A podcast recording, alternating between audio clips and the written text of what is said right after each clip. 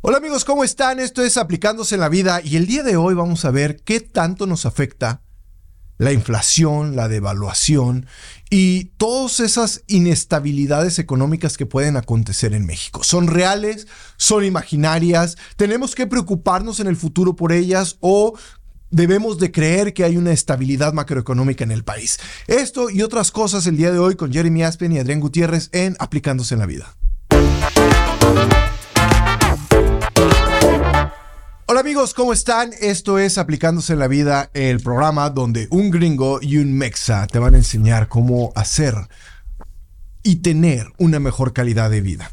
Y el día de hoy vamos a hablar de si sientes que tu dinero te rinde menos en México, la inestabilidad económica, llámese inflación, llámese devaluaciones, hacen que te rinda menos y que tus finanzas y que tus ahorros valgan con el tiempo menos dinero en vez de valer más. Esto es lo que vamos a ver el día de hoy y para eso está conmigo Jeremy Aspen. Y yo, Adrián Gutiérrez, un gringo y un mexa que les vamos a enseñar a cómo aplicarse con su lana, en específico el día de hoy, y cómo obtener mejores ganancias frente a inestabilidades económicas y cómo perder el miedo mental que causa ser de la generación de las crisis. ¿Cómo estás, Jeremy? La generación del crisis. Ah, no, genial, genial. Um, pero te voy a tener que preguntar a ti. O sea, tú, o sea, la, inflación para aquí, aquí en Estados Unidos no ha sido tan fuerte, eh, más en, los últimos años, décadas. Pero en México ustedes tenían un problema, diría yo, en los 90, por ahí, y nunca hemos tenido que nosotros vivir con esa presión. Con esa presión. Eh, tú llegaste a vivir a México en los 90. Estamos de acuerdo. 90. Y a ti te tocó toda esa crisis. Digo, pasarla muy bien porque a lo mejor ganabas en dólares y vivías en México. Así, pero se me hizo muy raro porque a mí me tocó un par de veces que yo fui a la tienda de, un día para el otro y habían aumentado eh, los precios como 10, 11, 12% de un día para el otro. O sea, el tomate de, de 10 pesos a a 11. 11 pesos, sí. se notaba. poquito, eso es un 10%. Era un día de, de, que, de quejas, porque todos hablaban de que. Está bien y sí tenían razón, o sea, yo lo sentí y se me hizo muy raro y casi imposible que alguien, que, que un gobierno podría hacer eso. Y, ahora lo estamos viendo con Venezuela y con Nicaragua y con otros países. Eh, en México la generación de la crisis es la generación que sobre todo que nació en los años 60 y principios de los años 70, que les tocó vivir las crisis eh, de, México, sobre todo de finales de los 70, eh, los 80 y la última gran crisis fue en 1994. Y aún así seguimos vivos. Ya, ya, siguen vivos. Pero, pero con miedo. Con miedo. Con miedo. O sea, seguimos vivos con miedo. Eh, la primera gran devaluación se dio a finales de los 70, pero la inflación empezó sobre todo en los 80, con el gobierno de Miguel de la Madrid. El, gobierno de Miguel de la Madrid llegó a tener algo que no hemos visto eh, desde su gobierno, que es la hiperinflación, o sea, inflación de tres dígitos. Eh, la inflación llegó a ser en México eh, en un año del 400%. O sea, ese jitomate que te costaba 10 pesos, llegó a costar 4 mil pesos a final del año. ¿Eso es cuando cambiaron del peso viejo al nuevo? No, eso fue después. O sea, eh, por eso esa generación le tocó de todo. Ese fue cuando, cuando nacionalizaron la banca, cuando los que tenían ahorros en dólares se los cambiaron a peso, cuando eh, el, dólar también se devaluó de, costar eh, no recuerdo exactamente cuánto, pero a lo mejor 20 pesos, 30 pesos a 2 mil pesos al final del sexenio. Esta fue, eh, estoy hablando de una devaluación eh, sexenal. O sea, de, costar, eh, perdón, 130 pesos era lo que costaba, a costar 2.200 pesos.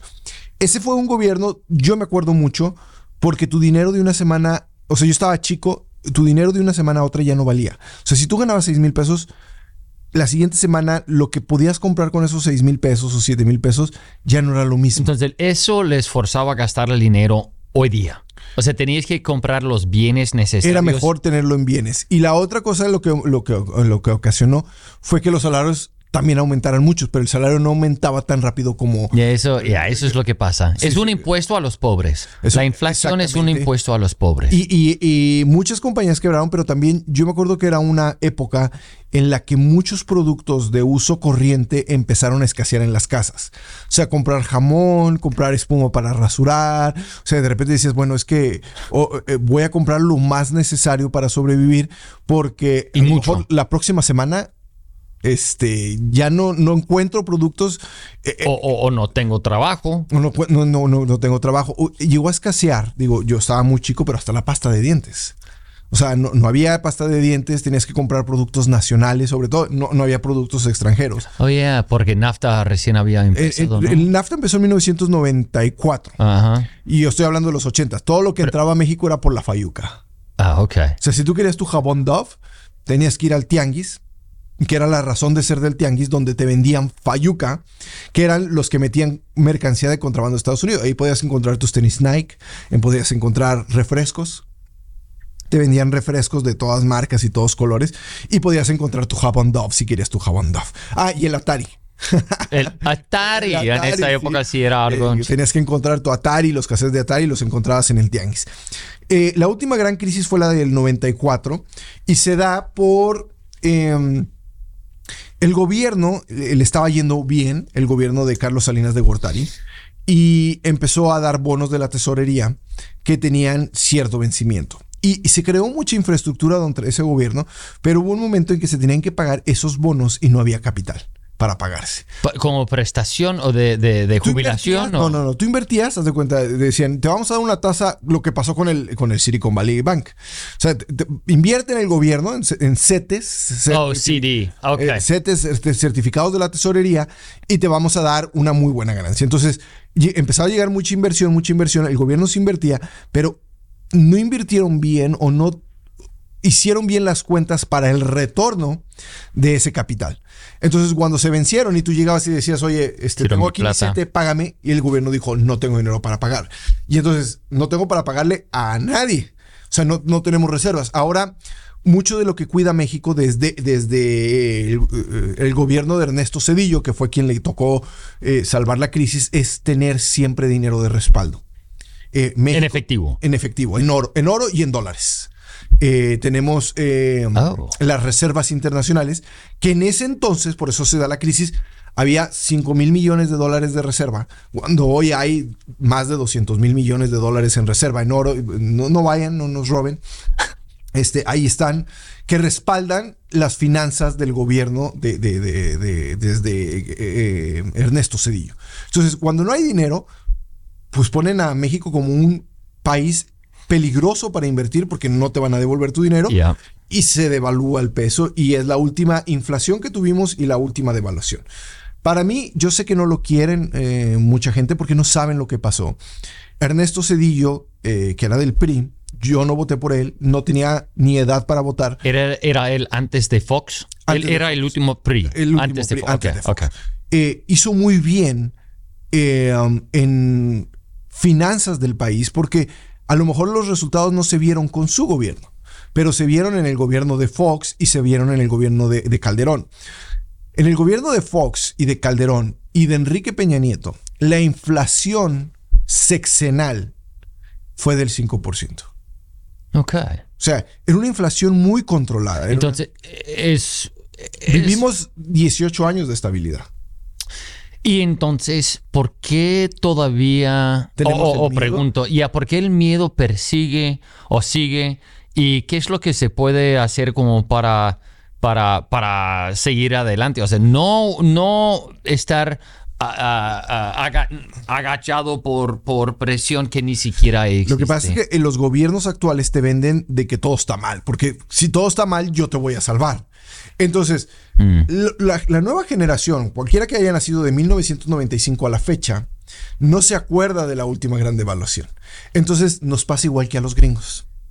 Ustedes tienen una inflación del 7% y es el fin del mundo, porque siempre están acostumbrados a tener inflación del 1%, del 2%. Y entonces tienen una del 7% y dicen, no, no, no, es la peor inflación que hemos tenido y tienen toda la razón. lo mismo está sucediendo ahora en México porque si tenemos una generación que ha tenido 5%, 2% o 3% de inflación durante toda su vida y de repente tienen un 8% como hemos tenido en los últimos años, pues claro que es el fin del mundo. Pero esa generación no se acordaba, no se acordaba de las inflaciones y de las hiperinflaciones anteriores. Entonces llegaba un gobierno y te empezaba a decir, es que estás viviendo en el peor gobierno y la peor etapa que está pasando México. Y tú decías, ¿de verdad? Sí, de verdad. Y yo te voy a salvar. Ya supiste que aquí en Estados Unidos, eh, nada más como para demostrar como el poco la, razón que no utilizamos es que el, la mitad, ¿cómo es? El, tenemos de crimen, tenemos la mitad de, hoy en día que lo que teníamos en 1991. La mitad del crimen. Del, crimen. Y pero si haces una encuesta a los americanos... Sienten que viven inseguros. Y, y que es peor. Y no es que es peor, mucho, o sea, es mucho mejor, pero por, por la televisión, los políticos, que es tu punto, te hacen, nos hacen sentir como que, oye, que el mundo del cielo nos está cayendo y que nos va a matar y tenemos Y que solo un político nos va a proteger. Ya. Eso pasa lo mismo. Mira, en México solemos ser pesimistas por naturaleza. Mm. Entonces siempre estamos esperando que el año va a tener una crisis, que va a tener una devaluación, que es cambio político. Entonces siempre estamos esperando que vuelva a acontecer eso que no ha acontecido en 20 años. Incluso ahorita que hay una inflación del 8%, pues se puede justificar. Y sí la podemos justificar con que es algo mundial y causado por la pandemia y por el desabastecimiento de granos por la guerra de Rusia y Ucrania. Ah, um, ¿Era suficiente la inflación como para cambiar eh, la manera que o lo que se hacía con el dinero cada quincena. O sea, gastaban más como para protegerse contra la, la, inflación. No, valía el en, en, los ochentas no, valía hoy, el dinero. Hoy, la última. hoy no. Hoy, hoy el dinero es más estable en México. De hecho, pues el dólar ha bajado. O sea, curiosamente, a, lo que todo mundo siempre estábamos acostumbrados de que el dólar subía y que el dólar costaba más caro, ahora el dólar ha bajado, ha bajado, ha bajado. Ahorita volvió a subir un poquito, pero no ha llegado ni siquiera a los 20 pesos. No. Cuando, cuando antes, este, pues estábamos sobre los entre 19 y 20 pesos, pero hemos tenido una recuperación del dólar. ¿Por qué? Porque la tasa de interés que está dando el gobierno para recibir dólares es alta. O sea, ven, invierte a México y te damos sobre el 11, 12%, lo cual es muy, muy, muy atractivo. Y eso está, lo están haciendo para combatir la inflación, pero no ha podido combatir la inflación. Y por ende entró mucha inversión o muchos dólares y por eso bajó el, precio del dólar. Entonces, entonces, la inflación de, o sea, últimamente que han experimentado, no les está afectando la manera que se, de, eh, lo que hoy, hoy sí, porque tenemos una inflación mundial y sobre todo, los más afectados son los que están recibiendo dólares, curiosamente. Piensa en un migrante eh, eh, mexicano que esté en Estados Unidos y que manda dólares a México. Ok, ya. Si antes con eso lo cambiaban y tenían 500 pesos, ahora tienen 450. Pero aparte de eso, tienen una inflación del 8%, con esos 450 te alcanza para comprar menos. Entonces, curiosamente, lo que antes era una buena idea de venir a Estados Unidos y mandar dólares a México, ahora les está alcanzando para menos. ¿Por qué? Porque el dólar vale menos y porque tenemos una inflación. Entonces, reciben menos dinero que antes y aparte con ese dinero se pueden comprar menos cosas de las que antes podían comprar pero estamos rompiendo récord de remesas. Entonces, ¿qué es lo que se puede hacer? ¿Se, puede invertir en la bolsa ese dinero? O sea, ah, porque si no les está cambiando mucho su, sus gastos, o sea, eh, la inflación no es suficiente como para hacer que todos ah, gasten el dinero de una vez. ¿Qué es lo que están haciendo con ese dinero? ¿No lo están invirtiendo en algo más concreto como en la bolsa? No, el mexicano, ya lo habíamos hablado en otro capítulo, no le gusta invertir en la bolsa, no sabe no sabe cómo llegar a la bolsa. Que era la idea que yo te decía. Hay que enseñar a los empleados de Anekim a que tengan como una prestación de que tengan un asesor financiero que les diga, oye, si de, lo que ganas, si inviertes esta parte en la bolsa, nosotros te vamos a cuidar tu dinero, te lo vamos a hacer crecer, etcétera, etcétera, etcétera. Entonces, el mexicano lo que hace es guardar su dinero en el colchón.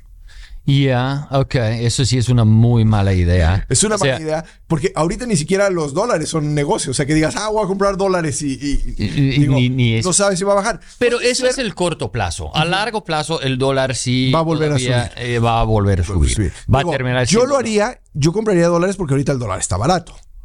Si los quiero cambiar, como dices tú, en el corto plazo, a lo mejor vaya a perder. Pero si yo ahorita compro dólares a cuando estaba a 17 pesos, 17.90, y los guardo un año, voy a tener una ganancia. Pero como para contra la inflación. Eh, eh, hablé con eh, un, amigo mío en México que sobre lo de la, inversión. Y sí se puede invertir en la bolsa.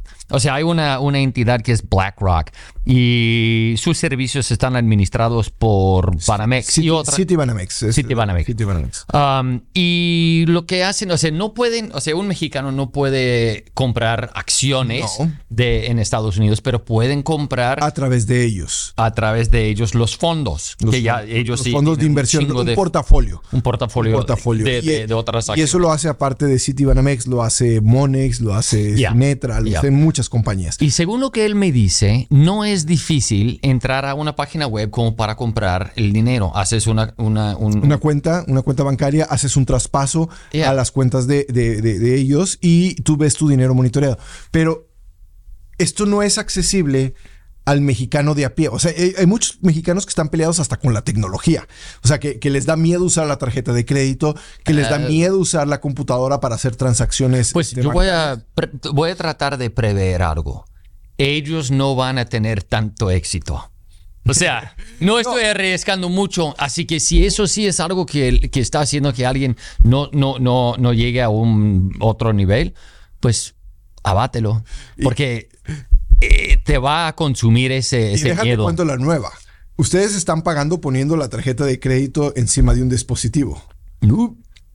Con, o sea, están pagando un 3%. Ustedes, no, lo ponen la tarjeta arriba de... oh, ya, ya. Y para eso en México todavía no llega. Todavía metemos la tarjeta, vemos cuánto es, ponemos el PIN y pagamos. O sea, uh. eso les va a dar terror porque van a sentir que van a poner la tarjeta y que les va a chupar todo su saldo en tres segundos. Eh, ok, El, mexicano es desconfiado de la tecnología. Entonces, ir a un banco, un, banco financiero, una institución financiera, dices, es que no es que yo, o sea, a lo mejor a Citibanamex le tiene más confianza porque voy a Citibanamex y aquí está el gerente, aquí está la ventanilla, te estoy dando mi dinero, yo lo puedo ver acá. Pero los demás bancos financieros normalmente son oficinas donde no hay una ventanilla, donde normalmente tú haces tu traspaso de tu banco a su banco y ellos empiezan a invertir. No, no es que llegues tú y abres una cuenta con ellos. Entonces dices, ¿y qué tal si desaparecen? Porque tú no, tú no te debes de acordar, pero en México hubo grandes fraudes con las cajas de ahorro. No, eso no. Era, eran cajas de ahorro, eran como banquitos que te decían que pusieras tu dinero ahí, que era una caja popular. Así se llamaba, caja popular. ¿Del gobierno o del sector privado? yo tengo una caja popular, tú traes tu dinero y te damos un montón de ganancias. Y iba la gente y metía su dinero, se metía su dinero y de repente quebraba la caja popular o desaparecía la caja popular y mucha gente se quedó sin dinero su caja popular. Entonces, ese miedo... Eh, ese miedo es un poco justificado. Oh, ya, ya, ya. Y hay que protegerse contra esas cosas. O sea, pero si algo suena muy demasiado bueno, es demasiado bueno. Sí, o sea, y la, el truco, malo. Demasiado bueno es demasiado bueno, no demasiado bueno es demasiado es malo. Ya, ya, es demasiado malo. Ah, pero la idea de que, o sea, el, mero hecho de que sí se puede invertir en, otros fondos, o sea, debes de abatir ese terror que tiene uno como para poder, porque el, truco es esto, no puedes invertir para el corto plazo. Una inversión por, eh, es una inversión, o sea, la, el la palabra misma quiere decir que estás invirtiendo en el futuro.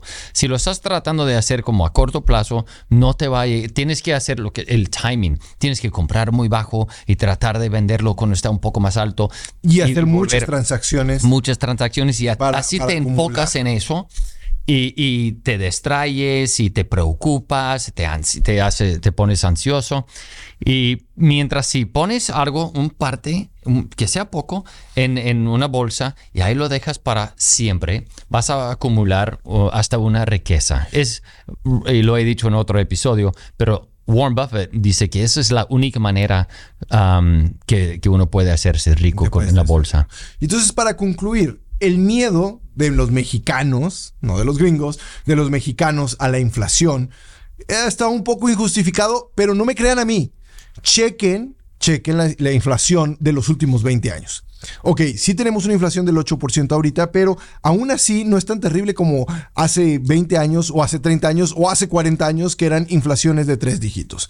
El dólar está estable y dentro de lo que cabe el país camina, dentro de lo que cabe. Tiene muchos otros errores que se tienen que corregir, pero dentro de lo que cabe la macroeconomía, que no es algo que se haya hecho en este sexenio, ojo, no es algo que se ha hecho en este sexenio, es algo que tiene que se pusieron las bases hace 20 años con el gobierno de Ernesto Cedillo, que continuó Vicente Fox, que continuó Calderón, que continuó Enrique Peña Nieto y que de cierta forma, aunque proteste y diga que no, continuó Andrés Manuel López Obrador porque no ha cambiado la política macroeconómica de este país, ha funcionado para que tengamos estabilidad y que no tengamos esas crisis recurrentes de los 90 y de los 80. Ahora, si ya nuestro dinero no va a perder su valor, hay que invertirlo, como dice Jeremy. Hay que invertirlo para que genere ganancias y no solamente lo tengamos ahí y que en caso de una inflación del 8% pierda el 8% de su valor.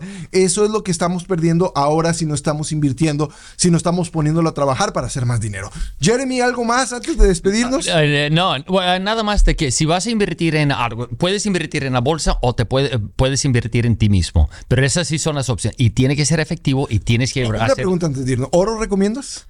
Yo no, algo, un parte, nada más como para un poco de estabilidad. Un aporte de estabilidad. Oro, finanzas. Yo, yo recomendaría comprar dólares. Sí, recomendaría comprar dólares a largo plazo. O sea, que no te los quieras gastar en el próximo año. O sea, que los vayas a guardar esperando que tarde o temprano vuelva a 19 pesos o 20 pesos, que es más o menos donde va a quedar ahí. Esto fue aplicándose la vida Finanzas Millennials. Ahora sí hablamos de finanzas eh, para eh, gente que quiera aplicarse con, con su lana y con su chamba. Jeremy, despídete. Eh, nos vemos, gracias. No olviden seguirnos en nuestras redes Anekim MX, Facebook, Anekim y Instagram también. Y nos vemos en el próximo episodio.